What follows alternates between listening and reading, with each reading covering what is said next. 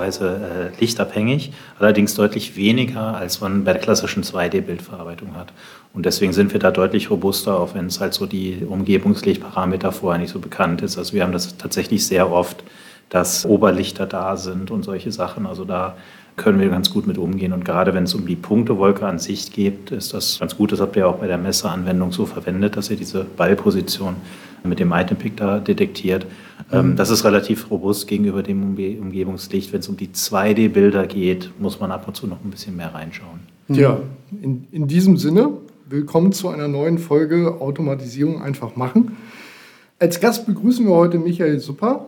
Geschäftsführender Gesellschafter der Roboception GmbH, verantwortlich für Geschäftsmodelle sowie technologische und strategische Entwicklung. Und äh, im Herzen auf jeden Fall Techniker und wie ich heute gelernt habe, auch Hannoveraner. Ein herzliches Willkommen. Ja, danke für die Einleitung. Es freut mich, heute hier zu sein. Ja, für euch moderieren heute Holger Bayer. Hallo. Und Christian Torp, technischer Leiter. Das heutige Thema widmen wir so ein bisschen den aktuellen Themen, die, die wir mitbekommen. Fachkräftemangel, kriege ich Roboter für, für manuelle Tätigkeiten befähigt. Ja, und wir freuen uns auf jeden Fall, dass ihr zuhört. Michael, Du, ähm, bist, du bist Experte in dem Bereich. Genau. Vision Technik. Genau, ja. Ich bin neben meinen zahlreichen Tätigkeiten bei Roboception auch noch an der Uni Bremen äh, als Dozent tätig und habe lange Jahre vorher beim Deutschen Zentrum für Luft- und Raumfahrt in der Roboterforschung gearbeitet. Das heißt, ich habe schon sehr lange im Bereich Technik, Bildverarbeitung, eigentlich jetzt seit bald 23 Jahren, alle möglichen Roboter versucht, autonomer, selbstständiger zu machen und das im Wesentlichen mit Technik zur Umgebungserfassung, Bildverarbeitung. Das ist auch das Thema, was mich wirklich am meisten interessiert, weil die Umgebungswahrnehmung der Schlüssel ist, um Roboter in weniger strukturierten Umgebungen wirklich zu befähigen, Aufgaben durchzuführen. Und das ist so ja mein berufliches Motto, sage ich jetzt mal, von der Weltraumrobotik, was ich früher gemacht habe, jetzt mehr in Richtung Industrieautomatisierung, Warenhauslogistik, das, was wir eben an heutigen Themen machen und daneben eben auch immer noch so ein bisschen den Forschungsteil, quasi Studenten ausbilden, um den Nachwuchs auch darauf vorzubereiten, Technik zu entwickeln. Ja, und damit kann ich nur sagen, haben wir einen absoluten Experten hier heute mit im Podcast. Toll. Ähm, ja, du hast es, du hast schon so ein paar, paar Buzzwords genannt und ein paar Themen angerissen. Ja, wir wollen heute eigentlich genau darüber sprechen, wie bekomme ich, wie bekomme ich den, den Roboter heute noch leichter in die Anwendung? Also gerade wenn es darum geht, vielleicht Fachkräfte, naja, wir sprechen ja eigentlich gar nicht darum, die zu ersetzen, sondern wir sprechen eigentlich darum, die, die Plätze zu füllen, die man, die man heute gar nicht mehr durch Fachkräfte belegen kann. Sprich, äh, es wird immer anspruchsvoller, die, den Roboter eigentlich relativ flexibel in den Use Case zu bekommen. Und ich glaube, Holger, du kannst, du kannst dazu ganz viel berichten, wie du bist ja schon ganz lange auch dabei. Wie war das früher? Ja, ich weiß noch, die ersten Projekte, die wir mit Kameratechnik hatten bei Robotern, da waren es mal super teure Systeme, die dann tagelang von Experten eingerichtet werden mussten und auch sehr problematisch waren, mit verschiedenen Beleuchtungssituationen klarzukommen. Das war halt einfach ein Thema für Experten und überhaupt nicht jetzt, sag ich mal, für einen Normalbediener machbar, so eine Kamera zu nutzen für einen Roboter ich weiß dann so vor ein paar Jahren, fünf Jahren oder so, tauchte dann plötzlich auf der Messe dann das Thema auf, wo man einfach beliebige Gegenstände hinlegen konnte. so ein Roboter greift das dann einfach. Und inzwischen, äh, ich kenne ja dein Produkt auch inzwischen ganz gut, sind es einfach Systeme, die dann quasi so out of the box funktionieren. Also ich habe da einfach ein fertiges System, was ich kaufen kann, baue das da dran und kann es dann einfach gesagt relativ schnell konfigurieren und es funktioniert dann einfach. Aber ähm, die Frage ist, wie funktioniert sowas eigentlich? Wie, wie macht man das, dass jetzt ein Roboter plötzlich befähigt wird, da Objekte zu erkennen. Ja, also äh, danke für die Einleitung. Spannend ist tatsächlich, wie sich die, die Bildverarbeitungstechnologie entwickelt hat. Am Beginn meiner Karriere hieß es immer, kein Sensor ist ein guter Sensor. Das heißt, man hat möglichst versucht, ohne Sensorik Roboteraufgaben zu lösen. Und das hat natürlich Grenzen. Das heißt, man, man macht das alles dann eher mechanisch. Die, die Produktion ist nicht flexibel Das heißt, mittlerweile ist es schon eher so, dass komplexe Technologie, was Bildverarbeitung ist, jetzt auch den Weg in den, in den Markt gefunden hat. Und ich glaube, eines der, der wesentlichen Punkte war dabei, die Komplexität, also die vielen Parameter, die viel, das viele Wissen, was man brauchte früher, um ein Kamerasystem einzurechnen, dass das eigentlich in den Produkten jetzt schon berücksichtigt ist. Also dass man mehr Wert darauf gelegt hat, dass auch bei 2D-Systemen oder bei 3D-Systemen normale Nutzer mit normalem technischen Wissen so ein System benutzen können, ohne auf dem Bereich vorher promoviert zu haben. Und das war, denke ich, auch ein wesentlicher Durchbruch, dass man Technologie nutzbar gemacht hat. Weniger die Entwicklung an sich, aber auch weniger, vor allem auch der Fokus darauf, die Anwendung für normale Techniker eben zu ermöglichen. Mhm. Das heißt, man braucht keinen wirklichen äh, Experten für Bildverarbeitung mehr, sondern kann quasi der Durchschnittsingenieur dann irgendwie in Betrieb nehmen und zum Laufen bekommen. Und damit ist natürlich dann der Eintritt viel einfacher in so eine Technologie. Genau. Was würdest du sagen, sind jetzt so die wichtigsten Vorteile, die man durch eure Lösung erreichen kann?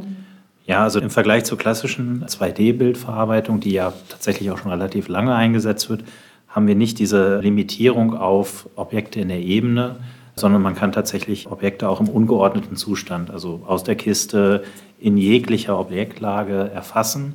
Und man ist deutlich flexibler, was den Abstand äh, Kamera zu ähm, Objekt angeht. Das heißt, im 2D-Bereich muss man das recht stark festlegen. Dadurch hat man sehr viele Constraints in der Anlage.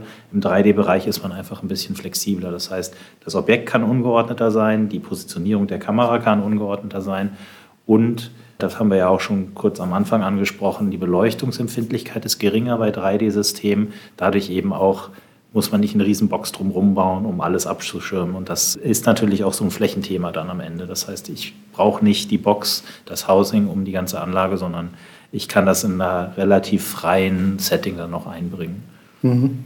Was sind so typische Gegenstände oder Produkte, die mit deinen Kameras häufig erkannt werden, wofür man das nutzt? Ja, also wir haben eigentlich so zwei größere Bereiche. Das eine sind so die klassischen, sage ich jetzt mal, Objekte, die für die Maschinenbeladung genutzt werden. Das heißt Metallobjekte, Bleche, Werkstücke, Kunststoffwerkstücke, alles so im Bereich ja, äh, drei Zentimeter bis tatsächlich äh, einige Meter tatsächlich, wenn es um große Werkstücke geht. Das auf der einen Seite und beim anderen ähm, klassische ja, äh, Depalettaufgaben, Boxen, aller Arten von, von Objekten, die quasi für, äh, auf Paletten angeliefert werden und dann in den nächsten Schritt abgelegt werden müssen. Also wir selber sind eigentlich sehr stark in dem Bereich tatsächlich Pick and Place, also quasi Aufnahme und exakte Ablage tätig einige Produkte aber auch dafür geeignet, eben Pick and Drop zu machen. Klassische Kommissionierung in der, in der Warenhauslogistik. Mhm. Wo, ähm, wo bewegen wir uns denn bei den Genauigkeiten? Also es gibt ja, gibt ja sicherlich die Unterschiede zwischen, zwischen CAD-Match und ja, der einfachen Konturerkennung. Welche Genauigkeiten könnt ihr dort erreichen? Mit dem System? Ja, also ein bisschen abhängig davon natürlich von der Kameratechnik auch dahinter. Wir verwenden hauptsächlich Stereo, das heißt, wir haben so einen Sweet Spot, sage ich mhm. jetzt mal, wo die Objekte sich am besten befinden können. Aber das kann je nach Anwendung im ja, unter einem Millimeterbereich sein. Wenn es ums Depalettieren geht, kann das dann auch schon mal ähm, ja, im Bereich halber Zentimeter bis Zentimeter sein.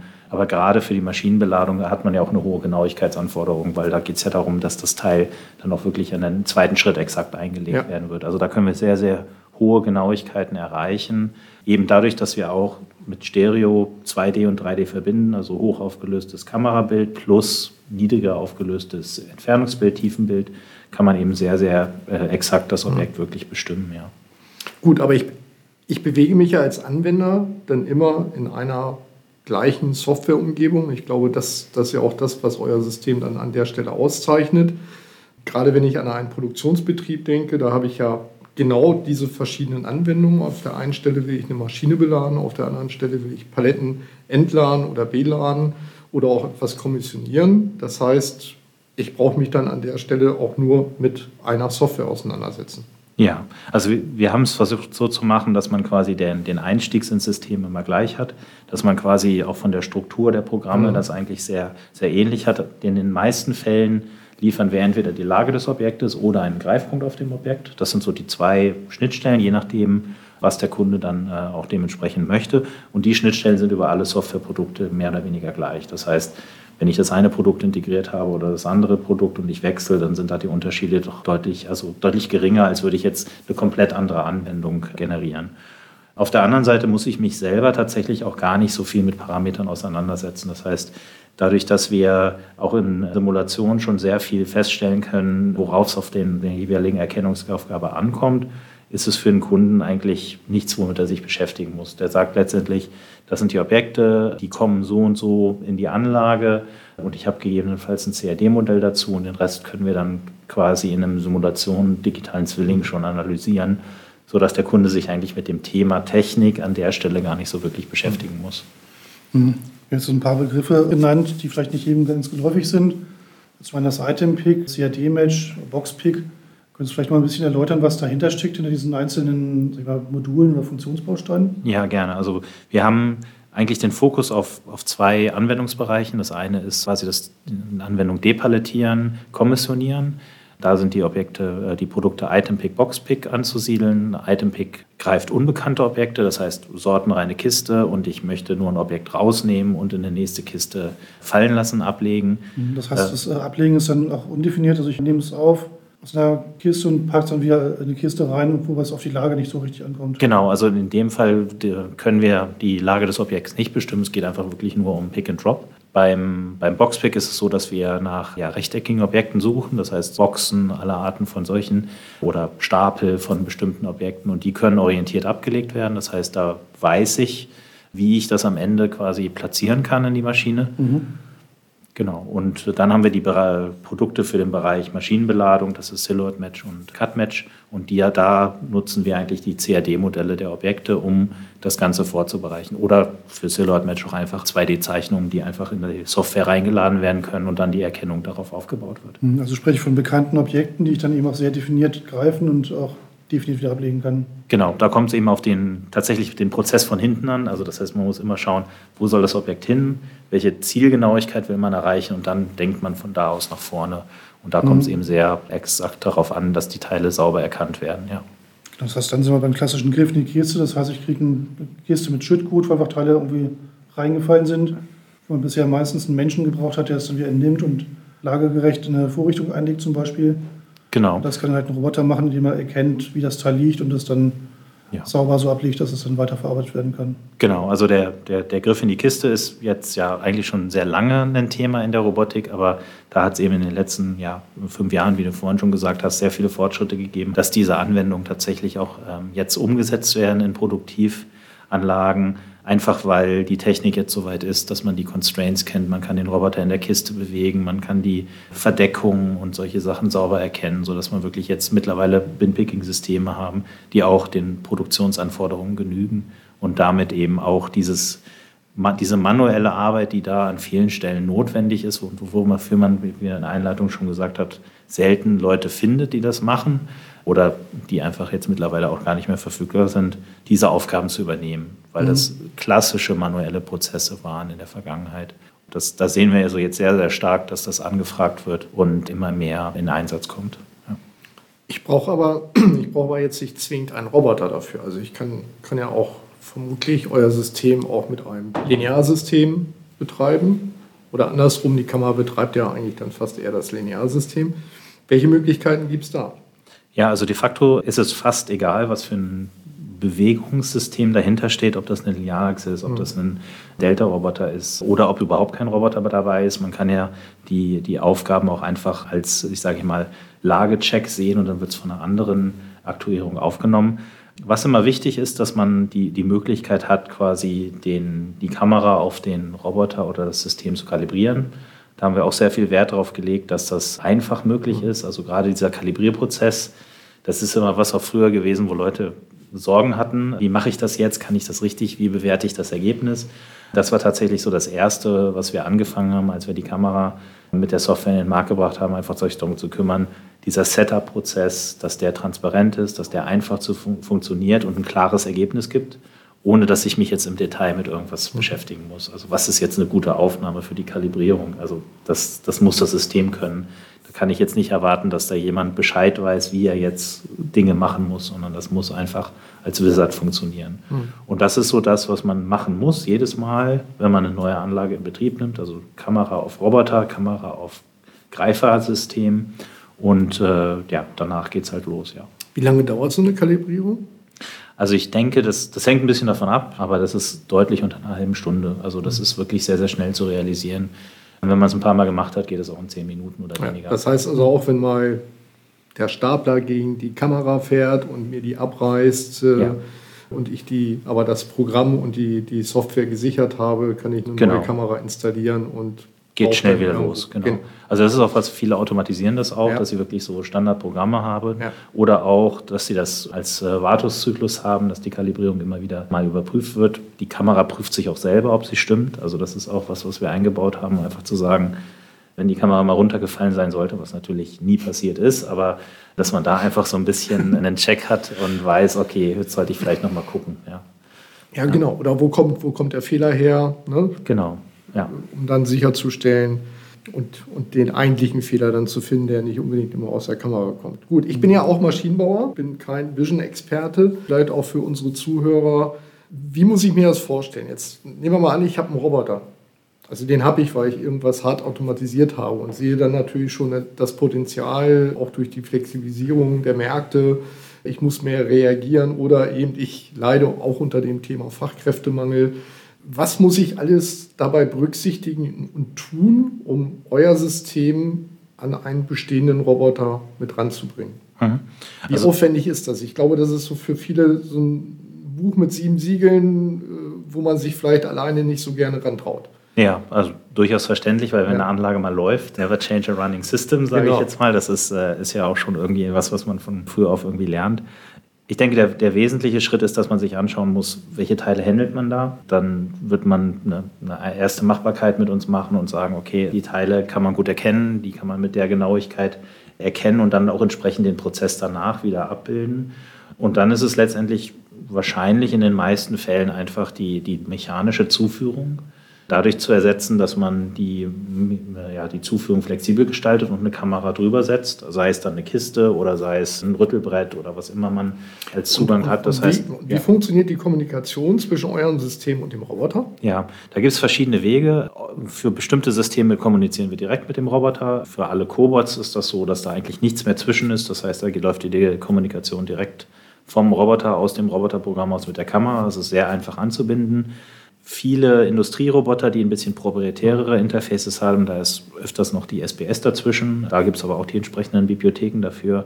Oder man hat eben diverse Softwareblöcke. Da gibt es ja jetzt auch viele, die sich um das Thema intuitive Programmierung kümmern, wo man dann einfach ein Stück Software noch dazwischen schaltet, um das mhm. anzubinden.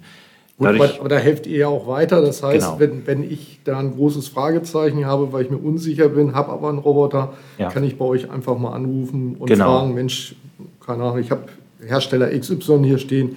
Geht das? Habt ihr da genau. schon Erfahrung? Ja, also das, das haben wir auch so gemacht und wir haben auch tatsächlich, wir haben sehr viele Tutorials auch mhm. äh, online gestellt. Wie mache ich das mit meinem Universal? Wie mache ich das mit meinem KUKA-Roboter? Mhm. Wie mache ich das mit anderen Systemen? Sodass ich da wirklich eine gute Möglichkeit habe, mir schon vorher das mal anzuschauen und dann eben auch so einfache Sachen, wir bilden die Koordinatentransformation mit ab. Mhm. Das heißt, alles das, was immer so ein bisschen komplizierter ist, ist dann irgendwie mit dokumentiert. Und wir haben eben auch viel Beispielcode als Open Source verfügbar für solche Integrationen. Also um es wirklich einfach zu machen. Ja. Würdest du sagen, dass es bestimmte Dinge gibt, die jetzt eher schwierig sind mit der Kamera, wo man dann vielleicht doch mit mechanischen Lösungen weiterkommt? Oder kann man inzwischen fast alles abdecken? Ja, es gibt ein paar Dinge, die man dennoch wahrscheinlich noch klassisch lösen sollte, insbesondere wenn es besonders kleine Teile sind, die dann tatsächlich auch vielleicht gar, kein, gar nicht sauber aus einer Kiste aufzugreifen sind, wo man wirklich dann einfach schauen muss, dass man vielleicht doch einen Vereinzeler nimmt, um das Ganze durchzuführen. Aber das ist dann eigentlich weniger ein reines Vision-Problem als eine Kombination dann auch mit dem jeweiligen Greifsystem und so weiter, weil nicht jedes Teil lässt sich aus jeder Lage greifen. Also mhm, gerade wenn es so Objekte gibt, sage ich jetzt mal, die eine, eine, ja, eine Präferenz haben, auf der falschen Seite zu liegen, sage ich jetzt mal so. Da würde man dann auch sagen, okay, dann mache ich mein Binficking vielleicht in zwei Schritten. Das heißt, ich ziehe es erstmal raus in einer beliebigen Lage und drehe es dann in die richtige Position. Das ist eigentlich so der Standardweg, wenn man Objekte hat, die doch ein bisschen komplizierter zu handeln sind. Aber das ist immer noch besser, als es komplett mechanisch zu mhm. äh, organisieren. Ja, ist schon ja. schon öfter Probleme mit gehabt in Projekten, dass wir die Teile halt dann erkannt haben und auch greifen können, aber dann eben der Greifer in jeder beliebigen Lage das Teil auch eben können muss. Genau. wenn es hinter falsch rumliegt beim Einlegen, der Greifer ist dann noch dazwischen, muss ich mir mechanisch irgendwas überlegen. Also häufig ist dann eben die Kameraerkennung nur ein kleiner Teil des Problems und dann ja. ich dann mechanisch das Teil weiterkriege und auch schnell genug von A nach B bewege. Ja. Das ist halt der Part, der danach noch kommt, ja. der eben auch oft Probleme macht. Also da gab es eben, gibt es eben sehr viele Fälle, wo man sagen würde, man nimmt aus der Kiste vereinzelt nur und die korrekte Orientierung macht man dann im zweiten Schritt. Gibt da immer so eine relativ einfache Herangehensweise, wenn man das mal zu Hause ausprobieren will. Man muss sich mal vor eine Kiste stellen, man nimmt eine Hand auf den Rücken und man schaut sich jetzt mal an, wie man mit einer Hand äh, wie viele von den Teilen man in der richtigen Orientierung aus dieser Kiste greifen kann. Und wenn da nur ganz wenige drin sind, die man richtig erwischen würde, in diesem einfachen manuellen Setup, dann sollte man darüber nachdenken, ob das jetzt das richtige Bin-Picking-Projekt für einen Anfang ist und ob man das nicht in zwei Schritte aufteilt. Also das kann man relativ einfach auch in seiner Produktion mal machen. Wenn man da keins erwischt beim einfachen Hingucken, dann ist es ein eher schwieriger Fall. Ja, das ist ja das, dann das Thema Prozesssicherheit. Ne? Genau. Einfach mehr Sicherheit reinzukriegen, indem man dann lieber aus einem zwei Schritte macht. Hm, das Greifen ist eigentlich ein spannendes Thema. Also vielleicht sollte im nächsten Podcast mal einen Greiferhersteller einladen. Ja, das ist auf jeden Fall eine gute Idee. Thema Umrüstzeiten, das, das fände ich jetzt noch mal interessant. Also die, die, die, die Flexibilisierung. Weil ich glaube, dass, wir hatten es ja eingangs, Holger, du hattest das ja, hattest das ja geschildert, auch unsere Wahrnehmung, wie wir das seit Jahrzehnten kennen. Äh, Vision ist hochkompliziert. Ich brauche einen Fachmann, ich brauche einen Experten ich traue mich nicht da drauf oder ich traue mich nicht, das einzusetzen, weil ich nachher, wenn, wenn sich meine Produkte oder Teile ändern, ich gar nicht weiß, ob ich das beherrsche. So, und, und ich glaube, da habt ihr richtig, richtig viel gekonnt. In, in welchen Anwendungen spiegelt sich das denn wieder? Also, welche Beispiele kannst du nennen, wo genau diese Flexibilität eigentlich für den Kunden optimal ist? Das glaube ich, ist für alle nochmal spannend. Ja, also das ist tatsächlich das Thema, wo auch die, die, die 3D-Bildverarbeitung wirklich die, die meisten Punkte sammelt. Gerade so für Anwendungen, wo man nicht ein Teil hat, was man die ganze mhm. Zeit handelt, sondern wo eine hohe Variation ist, 10, 15. Wir haben einige Kunden, die haben bis zu 1000 unterschiedliche Objekte, die sehr schnell auch in der Takt, also in, der, äh, in, der, in dem System umgerüstet werden müssen. Da hat man natürlich den Vorteil, dass wir, wenn zum Beispiel bei dem, bei dem Cut-Match gibt es ja, Erkennungstemplates, die basierend auf dem Cut-Modell trainiert sind. Die tauscht man einfach aus und dann kann man das nächste Teil mhm. erkennen. Da sind die Greifpunkte mit abgelegt auf dem, dem Ganzen. Das heißt, man kann in der Anlage einfach von einem Teil aufs andere einfach durch per Klick wechseln.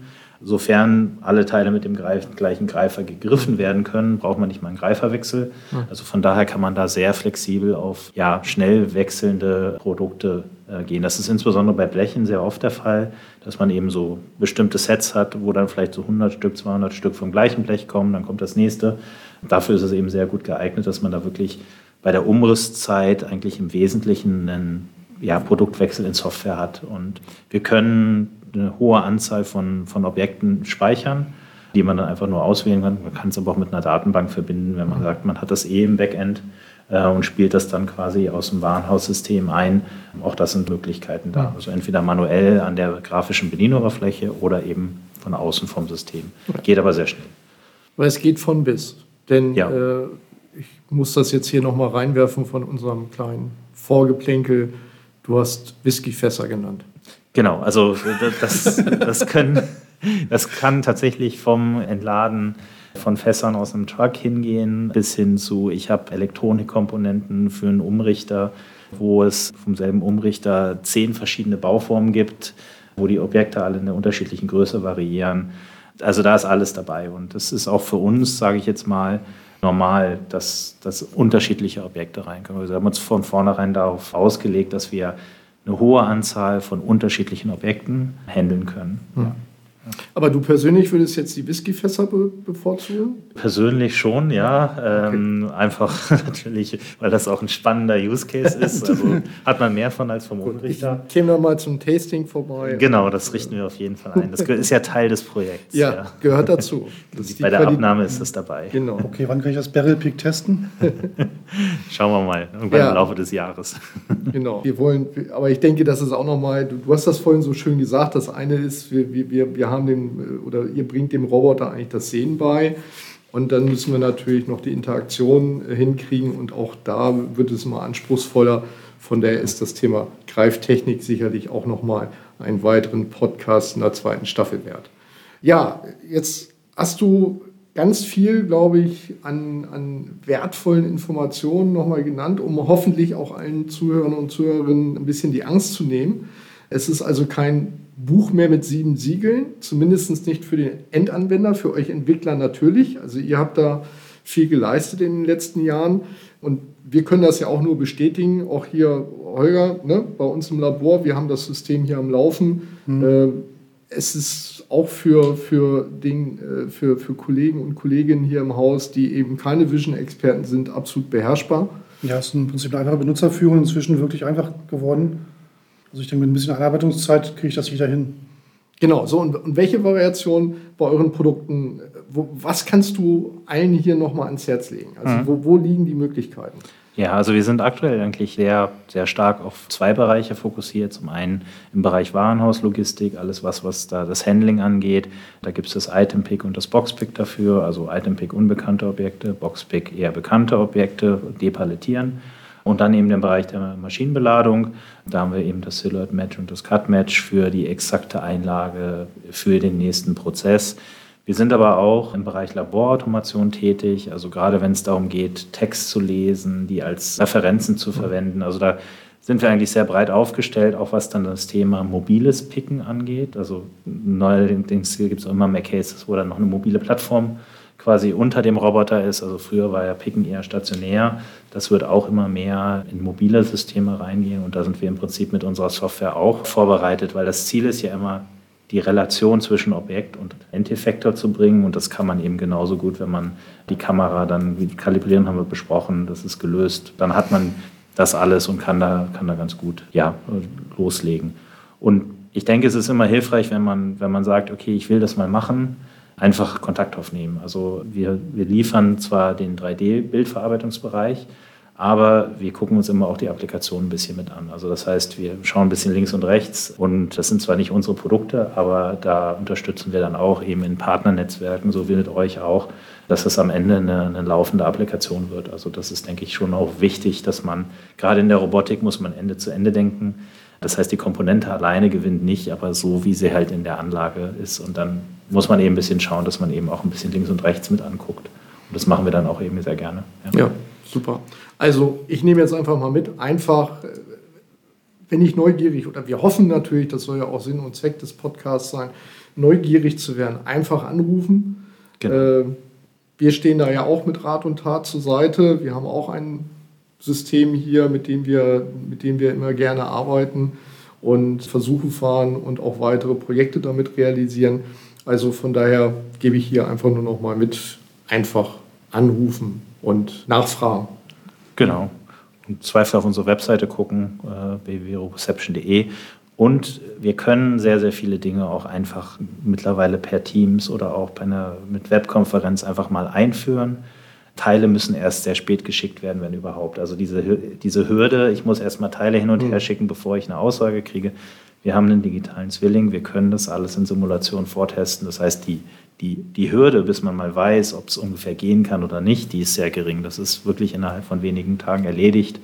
Und das kostet kein Geld, sondern man kann einfach fragen und sagen, hier, den Case habe ich, das will ich gerne machen zwei, drei Bilder dazu und dann können wir darüber reden. Und, genau. und oftmals ist es ja, dass ihr sowas schon mal einen ähnlichen Use Case hattet genau. und dann schon sagen können, pass auf, das funktioniert oder hier müssen wir über Beleuchtung nachdenken oder darauf muss man achten. Genau. Ja. Und Super. für fast jedes gibt es einen Partner, den man dann auch noch ins Boot bringen kann. Genau. Ja. Mhm. Was ich noch spannend fände, ähm, ich weiß nicht, was du da verraten darfst, aber in den letzten Jahren hat es ja, wie gesagt, schon eine Menge getan in dem Bereich.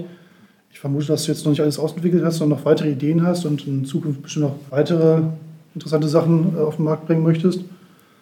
Kannst du ein bisschen verraten, was da jetzt noch kommen wird? Genau, also gerne. Wir haben ja jetzt relativ viele so Anwendungen in der ja, General Industry, wo CAD-Modelle bekannt sind und die dann quasi genutzt werden. Wir wollen das ein bisschen erweitern, auch mehr Richtung unbekannte Objekte und da auch die exakt ablegen zu können. Das können Tüten sein, das können Säcke sein, das können solche Objekte sein, wo die Geometrie nicht so genau bekannt ist, um das einfach auch robuster hinzubekommen.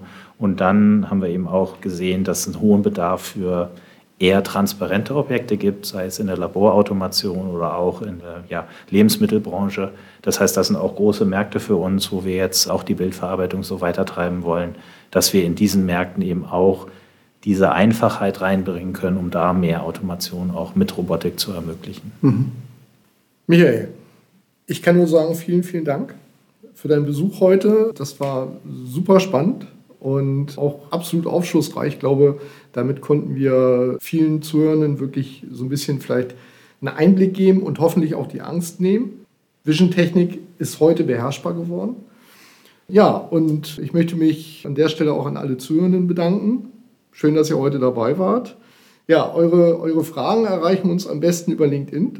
Dort haben wir eine Fokusseite für den Podcast Automatisierung einfach machen eingerichtet. Außerdem verlinken wir dort immer unsere Moderatoren und Gäste und ihr könnt euch also dort auch direkt vernetzen.